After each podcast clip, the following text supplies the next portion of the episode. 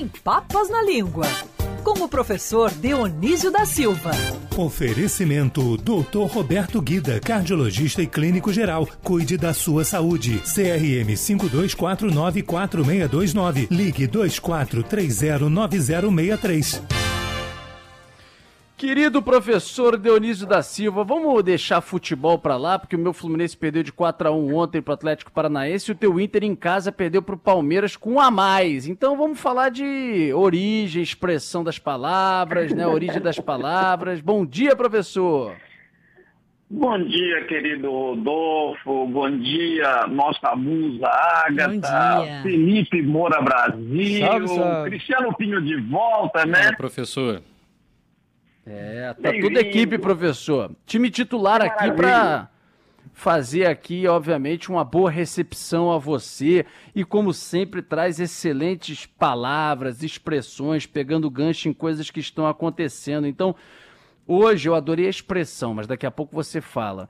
É, você colocou aqui camisa de 11 varas para explicar para gente, é isso? É, Rodolfo. Olha, é, você sabe que ontem à noite você adentrou aqui em casa num, num terno tão bem cortado que eu quase liguei para pegar o endereço do alfaiate. sabe que não fala português esse terno, né, fala, professor? Fala, a gente engana, professor, a gente engana bem. O terno é barato, cara, é a passagem. É. Mas uh, vamos te responder, Rodolfo. Essa expressão meter-se em camisa de 11 varas é muito antiga na língua, as informações são controversas. Eu comentava a propósito com o nosso querido ouvinte, o Saulo Falconieri, um artigo que eu li é, dando conta de que a internet, as redes sociais vão destruir a cultura, não é? Porque é um monte de explicações de tudo, as mais disparatadas possíveis, e a, as explicações para a camisa de 11 varas que são dadas na rede são contraditórias, são muito é, curiosas e algumas até divertidas, mas a origem é um castigo que está documentado no século XIII em Portugal, então é, é antiga mesmo, tem mais de 800 anos. E consistia no seguinte: quando a pessoa era condenada a algum castigo, é, se, se colocava por cima da. para bater no lombo da pessoa ali, né?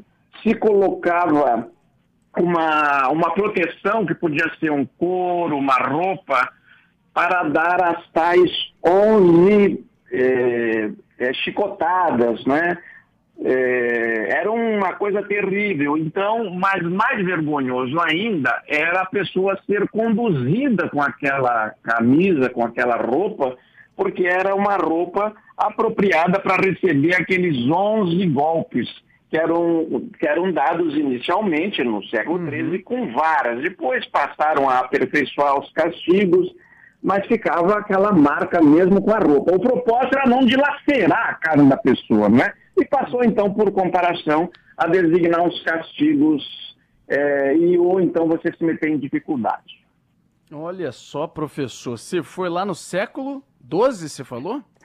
É, século XIII, por volta de 1200, o rei Afonso Henrique já tinha feito um documento disciplinando, porque é, batiam tanto que às vezes matavam a, a, o castigado, o condenado, ou então é, deixavam incapaz para o trabalho. Essa coisa do castigo, da abolição do castigo físico é muito recente. Hoje ninguém é condenado no Brasil né, e no mundo lusófono a receber castigos físicos, mas no, no Oriente ainda assim, né?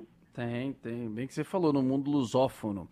É, é. Querido professor Dionísio, você trouxe aqui uma expressão que tem a ver com esse momento, né? Ontem saiu a taxa do desemprego muito alta, quase 15 milhões de pessoas, e diante da pandemia temos aí um tempo de vacas magras para milhões e milhões de pessoas. De onde vem essa expressão tempo de vacas magras? É, é, é, bom registrar que essas expressões atravessam séculos, né? E isso que é curioso, né, Rodolfo? Elas ficam na língua. É, essa, por exemplo, é do Antigo Egito. Já estava, então, é, no, no Antigo Egito em circulação quando o farol acorda certa manhã e diz que está muito preocupado porque sonhou que sete vacas gordas saíam do rio, do rio Nilo, em seguida sete vacas magras saíam também do rio e as vacas magras comiam as vacas gordas. E ninguém sabia interpretar é, os sonhos. A interpretação do sonho sempre foi uma, uma constante, um modo de explicar a vida e tal, não é? Os psicanalistas gostam dessa conversa. É, e ele, então, ninguém consegue interpretar, quem interpreta é José, José do Egito, né?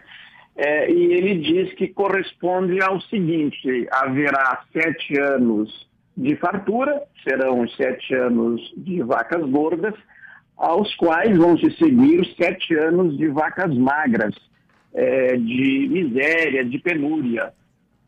E, então ele dá o seguinte conselho, que se deva fazer uma poupança de 20% é, do, do trigo que é produzido durante esses primeiros sete anos das vacas gordas, para quando chegar o tempo das vacas magras, é, o Egito ter comida para o povo. E é, essa expressão se consolidou, foi passando de língua em língua, chegou ao português por via bíblica, e aqui estamos nós hoje na Band News, na deliciosa companhia do meu Morubixaba e seus companheiros, é? discutindo de novo essa questão. Que maravilha, não é? É verdade. Poxa, que maravilha, que viagem, né? Impressionante. Obrigado, professor, por essa explicação. O professor Dionísio, ele é a origem das palavras e das expressões, mas ele também ele traz para a gente quase que história junto, porque muitas vezes, né, professor, a origem das palavras e das expressões, elas estão intrinsecamente ligadas à história, a história da humanidade, e aí você vai contando e passando por séculos e séculos até chegar aos dias de hoje, né? Exatamente, Rodolfo. Eu, eu vacilei em fazer essa pauta, é, porque nós temos hoje temos, temos, temas muito obsessivos na mídia, não tem outro modo, né? Corrupção daqui, coisa dali, crimes, denúncias. E, mas eu vacilei com uma outra, porque no, no Filosofia na Praia, que é esse programa do embaixador Jerônimo Moscardo, sábado às 11 horas ah, vai haver, haverá outro, desta vez virtual, como tem sido, né? Eles vão falar sobre a peste, que é, que é a peste Giovanni Boccaccio, que é um escritor do século XIV, italiano, que faz aquelas narrativas conhecidas de muitos dos nossos ouvintes, em que o pessoal se reúne durante a peste e começa a contar histórias uns para os outros. O que nós estamos fazendo hoje aqui, aliás, né? É, é verdade. Professor, é, é, maravilhoso essa troca, né? Essa troca de é. experiência, de história, de vida. Professor, eu vou te fazer um pedido para a semana que vem, se você topar, obviamente.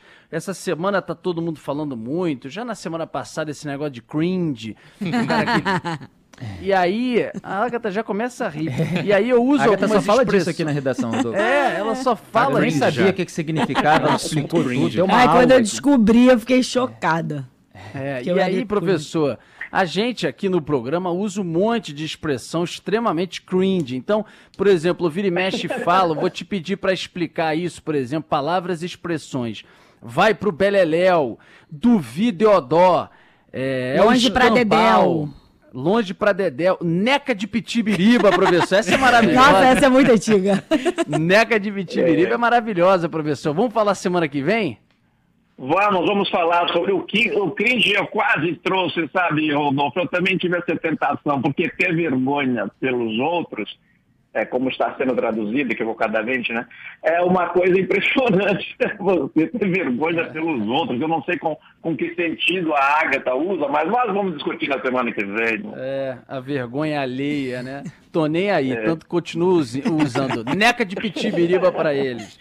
Um abraço, professor. Até semana que vem. Meu querido Rodolfo, então, nossos pêsames mútuos pelo passamento do Fluminense do Internacional. É. Um grande abraço a vocês todos e até a semana que vem. Um abraço, professor. Tchau, tchau, pessoal. Eu vou